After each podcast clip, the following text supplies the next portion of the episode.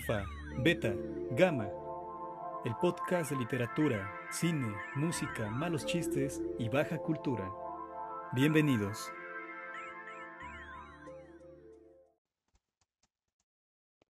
¿Qué tal amigos? Este, gracias por volvernos a escuchar. Dejamos un momento en suspenso este espacio, pero una vez más estamos aquí. Esta vez vamos, les traemos un poema de Fernando Pessoa en el heterónimo de Álvaro de Campos. Bueno, pues ya saben que un heterónimo, en, bueno, en especial Fernando Pessoa, pues decía, bueno, era un experto en ese fenómeno de la heteronimia, que básicamente son varios poetas mentales dentro de un poeta real. Él, no recuerdo tenía, pero tenía muchos, muchos heterónimos. Entre ellos el que más me gusta es Álvaro de Campos, que dicen que fue el sustituto de Mario de Sá Carneiro, otro de sus heterónimos, este, quien era un poeta moderno y amigo de Fernando, o sea, del mismo, el poeta real. Y bueno, vamos, después hablaré largo y tendido sobre este fenómeno, en especial sobre Pessoa, pero vamos a hablar solo un poco para introducir este al poema. Fíjense, Campos era un hombre alto y cosmopolita. Había estudiado en Escocia y usaba monóculo. Era un elegante moderno con resabios simbolistas, un futurista que escribe con coherencia, aunque elogie las grandes ciudades, las turbinas, los voltios que iluminan la noche y toda la faramaya de la modernidad que exulta, sin dejar de recordar la melancolía de aquel título de una gran pintura de Gauguin. Y bueno, el poema que vamos a leer en portugués, porque bueno, él era portugués para quien no lo sepa, eh, se llama Tabaquería. Así que este, vamos para allá. Fíjense qué hermoso es el poema. Tabaquería. No soy nada. Nunca seré nada. No puedo querer ser nada. Aparte de esto, tengo en mí todos los sueños del mundo. Ventanas de mi cuarto, cuarto de uno de los millones en el mundo que nadie sabe quién son.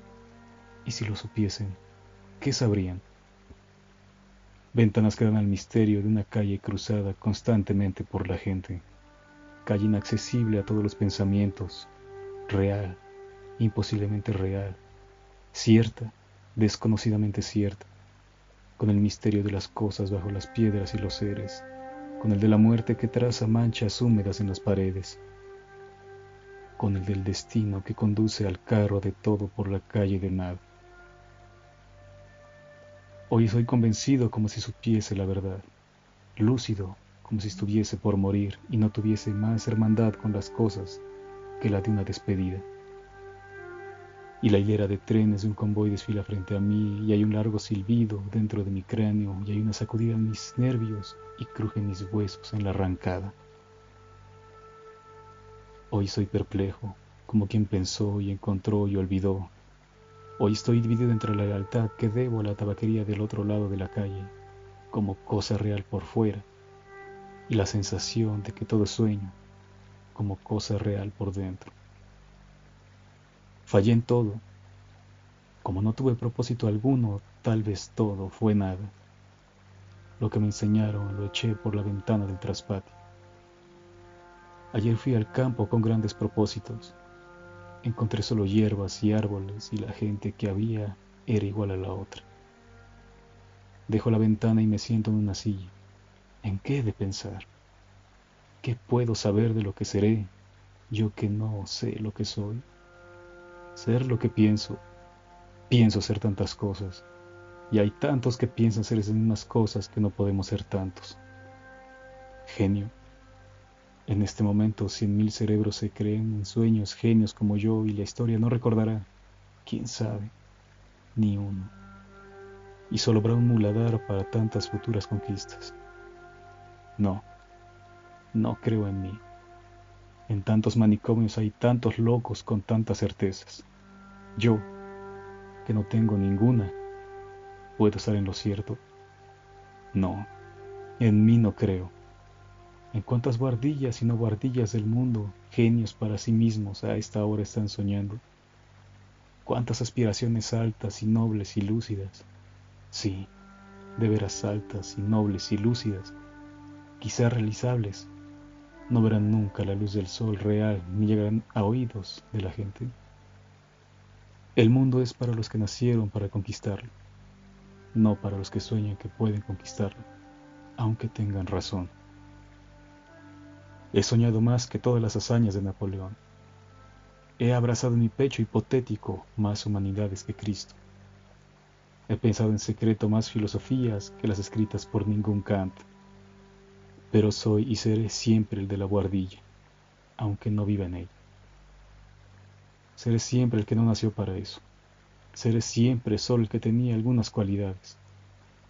Seré siempre el que aguardó que le abrieran la puerta frente a un muro que no tenía puerta. El que cantó el cántico del infinito en un gallinero.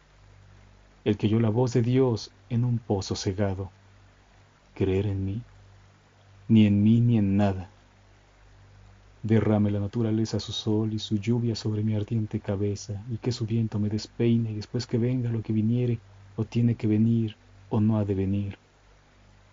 Esclavos cardíacos de las estrellas, conquistamos al mundo antes de levantarnos de la cama. Nos despertamos y se vuelve opaco. Salimos a la calle y se vuelve ajeno.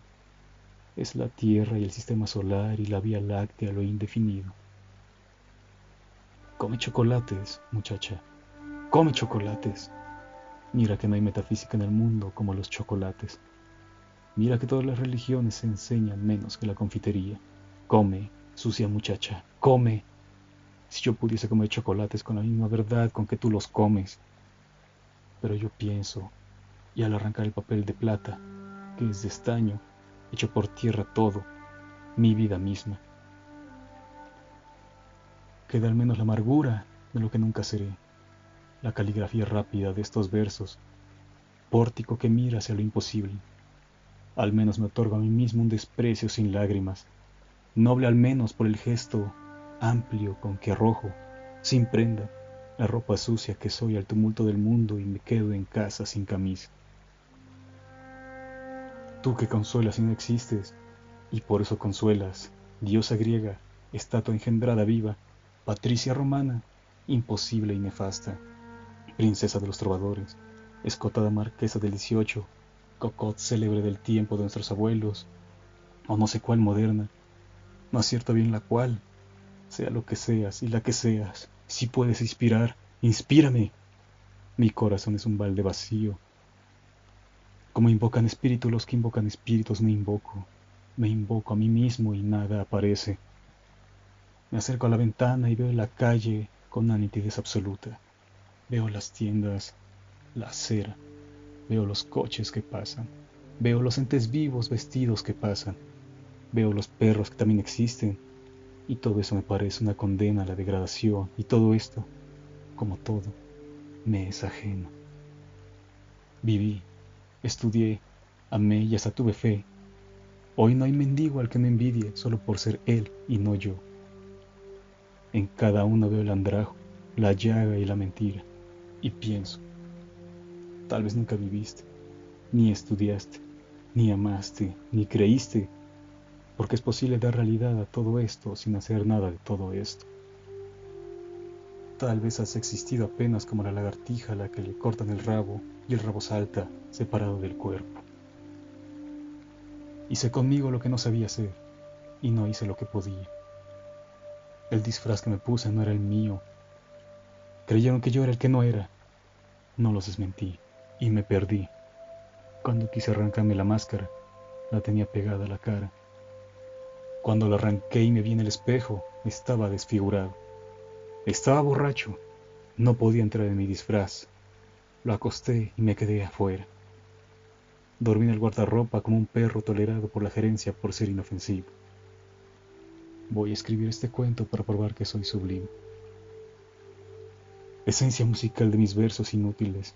¿Quién podría encontrarte como cosa que yo hice y no encontrarme siempre enfrente de la tabaquería de enfrente?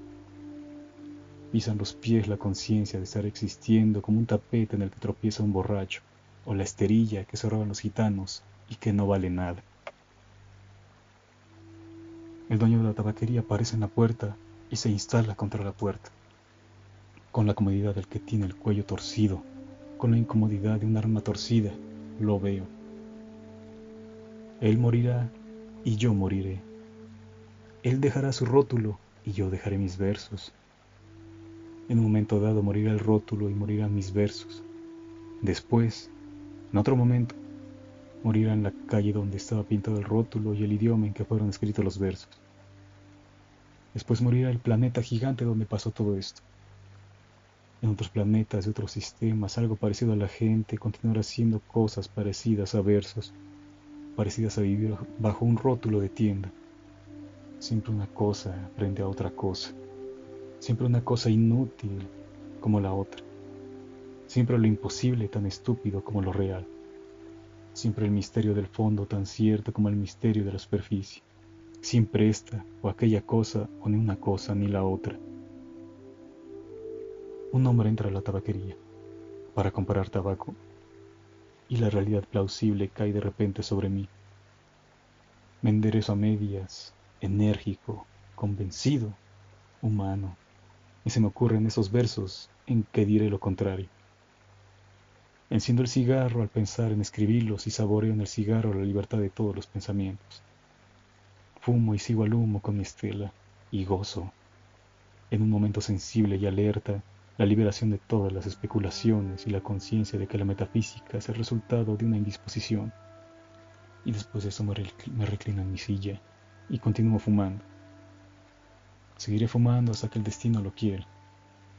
Si me casase con la hija de la lavandera, quizás sería feliz. Visto esto, me levanto, me acerco a la ventana. El hombre sale de la tabaquería, guarda el cambio en la bolsa del pantalón. Ah, lo conozco.